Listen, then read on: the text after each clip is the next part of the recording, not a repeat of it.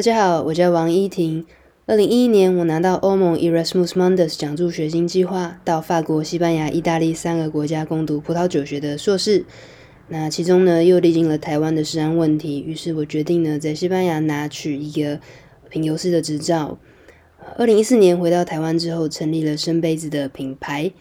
专营西班牙小众的葡萄酒跟橄榄油，所以接下来的节目呢，就要与各位分享我生活当中的点点滴滴啊，无论是从葡萄酒的观点，无论是从创业的观点，无论是从呃每天的人生呃经历的过程当中，那希望你们会喜欢我接下来的分享。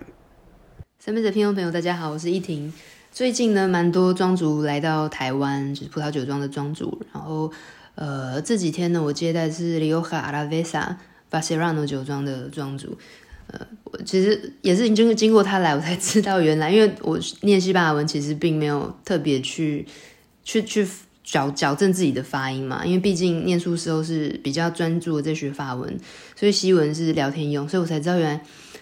巴塞拉诺是巴塞拉诺，所以当你的 V 其实是。呃，发 B 的音，所以巴塞拉诺，然后就啊、哦，对耶，然后像西班牙文里面有一个叫做巴雷巴雷巴雷巴雷，就是好了好了好了，OK OK，没问题没问题，所以它也是 V 开头，但是其实的确我没有意识到大家会讲巴雷巴雷巴雷，就是其实是 V，但是我们会念巴。好，Anyway，这个题外话，只是觉得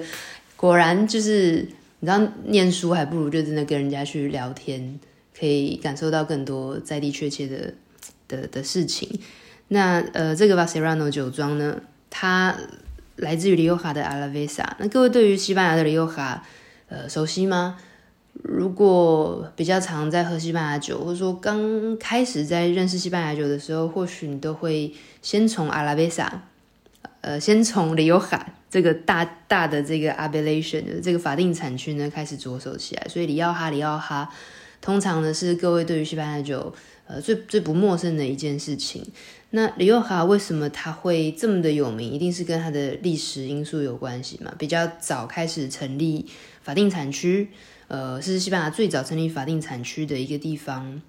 那它也是最早受到很多葡萄酒的启发，葡萄酒不管是酿造方法，呃，或者是装瓶思维、陈年思维、销售等等。所以其实一个地方要有。就是 make sense，因为如果你要它发扬光大，你要它很有名，你要它很有历史的这些轨迹跟呃累积的话，它势必要很多的买家，有人支持你在做你的想法，你才可以继续不断的做下去嘛。那呃，简单跟各位介绍一下里奥哈为什么这么的有名好了。嗯，那差不多在一九二零年左右的时间，他们成立了第一个法定产区。呃，那就拥有了这种自己的制度。我们知道法国因为有名就是波多布根地，因为它有很精细的这些不同的分级制度，所以呃，你要说它有很多的层级也好，那也方便让大家去理解了哦。这些呃，这些什么庄园，这是什么级数的酒，呃，那那怎么样，就让大家比较好懂。那里奥哈呢，它最早也是受到了波尔多的影响，里奥哈。呃，我们知道一八在五零年的时候，有一个叫做葡萄根瘤蚜虫东西从美洲侵袭到了欧洲，所以等于是从北到南，哦，这个蚜虫不断不断的侵害所有的葡萄园，所以让葡萄园的树都慢慢的死光了。那当时波尔多人为了解决这个问题呢，呃，当然有的时候除了没有酒这件事情，没有葡萄这件事情之外，还有酒精度不足这件事情之等等，所以其实。他们会到南方来找葡萄，因为西班牙还没有受到这个伤害。那交通是很重要的嘛，于是他们就是直接波尔多到最近的这个里奥哈产区，是西班牙比较北部一点点的地方。那是里奥哈呢，又有分阿拉维萨、阿尔达跟奥利恩达。那阿尔达呢，就是高的意思，所以你可以把它翻成上里奥哈。阿拉维萨没有人特别翻什么，就是里奥哈阿拉维萨，所以它是在北边最小一块。那阿拉阿尔达是在高上里奥哈是在左边比较大一点点。对，那呃阿拉维萨是是我们这次庄主来的这个酒庄的所在地。那最小一块最北边。唯一一块被包在巴斯克这个地区，所以其实它比较没有那么的，它比较反骨，它比较没有那么的传统。虽然说里奥哈它是来自很传统的地方，上面有这个 Sierra Gandabria，就是这个山脉。那下面呢，有 Ebro River 河流山脉，把阿拉贝萨这一块土地夹在中间，所以让它的气候可以变得，就是说北边有来自大西洋的影响，所以不会太炙热。它的所在位置又比较是大陆性气候，所以日夜温差大。它的气候呢，也是相对 extreme，相对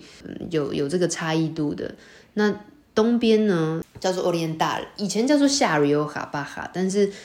不好听嘛，所以大家就把它往最东边那一块 Oriental，呃，就叫做 Rioja Oriental，基本上是这三块，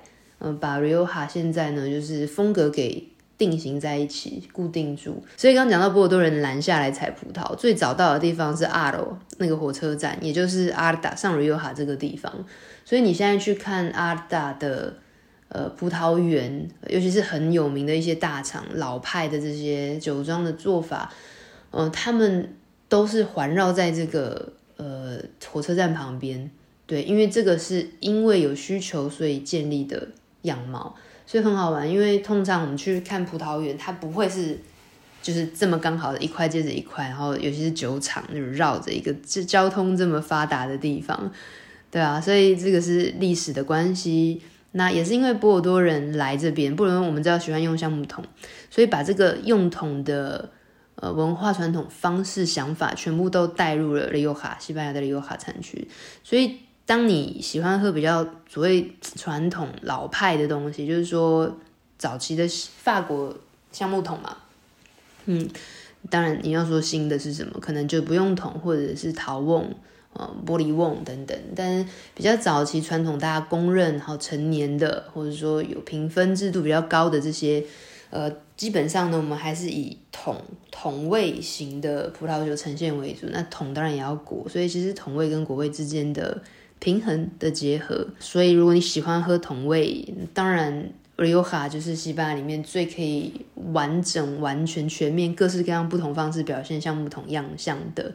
葡萄酒。这次庄主来，我也觉得有一件蛮有趣的事情，因为。有时候你自己去拜访，不见得，因为行程塞太满，你不见得可以很放松的去，或者有个对比落差这么明显的去感受一些事情。那阿拉贝萨它因为是比较不受拘束的一块，所以它有一点是在新旧派之间游走，就是说它背负着传统的，嗯的的的喜好氛围，然后坦白说也有点压力，是因为酒庄。瑞哈酒庄基本上也不会有太，你知道，就一公顷、两公顷这种，所以它不大，但它就是中型的酒庄，它有很多的人要养，员工要养，所以当这件事情做得很顺的时候，我们喜欢过这种，我们喜欢这种五年、十年、成年的方式出厂，虽然成本高，可是大众市场喜欢，消费者喜欢，对于品质的喜好度是这样子，那怎么突然间把它做改变，做得太新颖？其实不行，可是他们也明白，有一些年轻的客群不想要再喝这么桶桶味的东西，慢慢的在在修正。那你可能会好奇说，嗯，那要怎么修正？就是用桶就是用桶，不用桶就是不用桶，用其他用水泥，用蛋形水泥，用陶瓮，它就是一个改变，它其实是很明确的。那这个 Vassarano 的酒庄代表 Diego 就跟我们说，呃，现在也开始慢慢的在改，就是说，传统二二五公升的桶是法定产区规定要使用的嘛，就是比较小的基本形状的橡木桶。呃，葡萄酒它受到这个呃橡木桶的面积比较多啦，应该是这样子讲，所以它当然理当桶味会比较明显一点点。那如果不要的话，我们就让它表面面积接触再少一点，对，所以可能可以用很大型的橡木桶里面装很多的葡萄酒，那这样单位面积葡萄有酒有那个桶味就会稍微降低一点，所以开始用五千公升的大桶去陈年，那当然这个就是有一点不是 Rioja 原本的样貌了，那你就不能宣称自己是一个 Crianza Reserva Gran Reserva，也就是说 Rioja 本身自己的。对于成年、对于用桶的这些法律规范，所以 Crianza 诶，至少要一年橡木桶，然后可能要一年平成的时间才能上市，对，然后 Reserva 可能一年一年半，对，然后还要有相相对应的这个平成时间才能上市，然后到 Grand Reserva 至少两年橡木桶，意思就是说，呃，而且它要加评审时间，所以可能至少也要五年才能上市，所以，嗯，意思就是说，传统的思维呢，桶过越久，当然你葡萄品质也要越好，才能撑起这个过得久的桶，而且是新桶，代表才是越好的葡萄酒。可是有一些人有一些思维开始改变了，因为其实我觉得随着时代，我们每个人的口感、味蕾也会不一样，所以历史没有办法把味道当时的人对于山珍海味的味道记忆给写下来。但是或许有些食谱我们可以去看，我当时的人觉得山珍海味会是什么样的前菜、主菜、甜点。嗯，那现代人喜欢的食物的味道，甚至是葡萄酒的味道一样嘛，都是吃的喝的，可能跟过去的人也是完全不一样的。对，那还有一件事情呢，就是老跟旧。这这次呃，Diego 来，突然感受到他说，呃，新的事情一直在发生，但是老的东西还是有被坚持的必要。以前我们可能会，我们对于时间的。感受也会随着时代不同，时间的感受，时间的利用。以前可能我们会花很长的时间，只是为了烹饪一道料理，那一天就把那件事情做好。那当然，从食材的猎捕、准备、呃处理，然后当然到烹饪，对，所以这个是一种慢工出细活的坚持。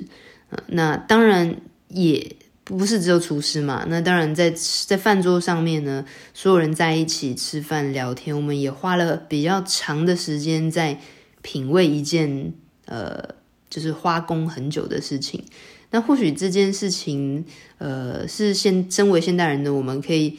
去检视一下，我们有没有失去这样子的能力，或者是没有失去这个能力，但是我们有有没有这样子的意愿？去，不管是练习也好，或者是真正的让自己完全的投入融入也好，那讲到葡萄酒也是一样的，因为呃，庄主这边有提到说，比较多新的人、新的新血想要进来投资，或者是说想要做酒，但是因为没有那么多，其实传统累积下来这些价值呢，它有部分也是很现实的，就是钱。你要随便一个人有一个两三千个橡木桶，一个桶可能都要八八万块台币左右，是很有难度的事情。对，所以大家开始用一些新的思维做一些简单的酒，呃，不过桶，快速，然后发酵完装瓶，然后很酷的酒，不要直接上市，然后告诉你这是一个比较呃自由自在的观念，这样。但是至于内容物，嗯，怎么样，就是反正我从。最终末端的包装回来，告诉你我想要告诉你的理念，啊、呃，那这是很很残酷、很现实的事情。那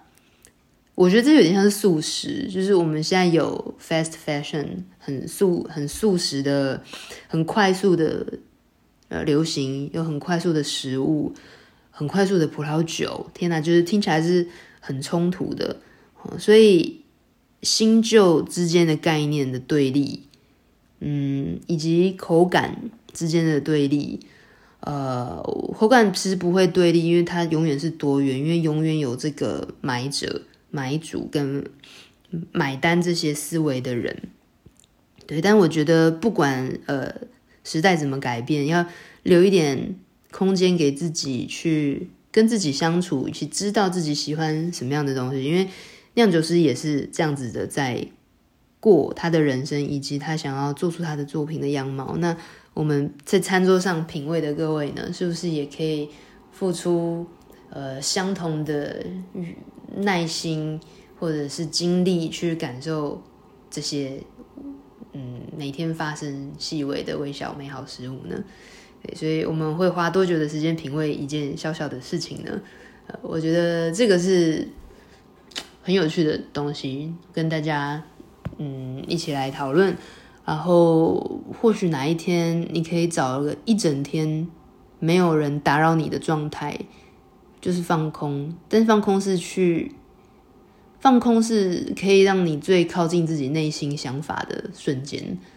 对，就是哇，心无旁骛，看自己想看的书，喝自己想喝的酒，哈，不见得一定要找人来，也可以。对，但是通常，呃，如果如也不要说是对不对的人，就是有一个其他的生物在的时候，或是没有办法顺着你的思维在思考的顺顺，就是没有共鸣的生物在的时候，或许它又会变成一种另外的 social，只是就是你暂时停止在跟自己对话了。嗯，所以喝酒也是这个样子的。那今天就跟大家分享到这边，拜拜。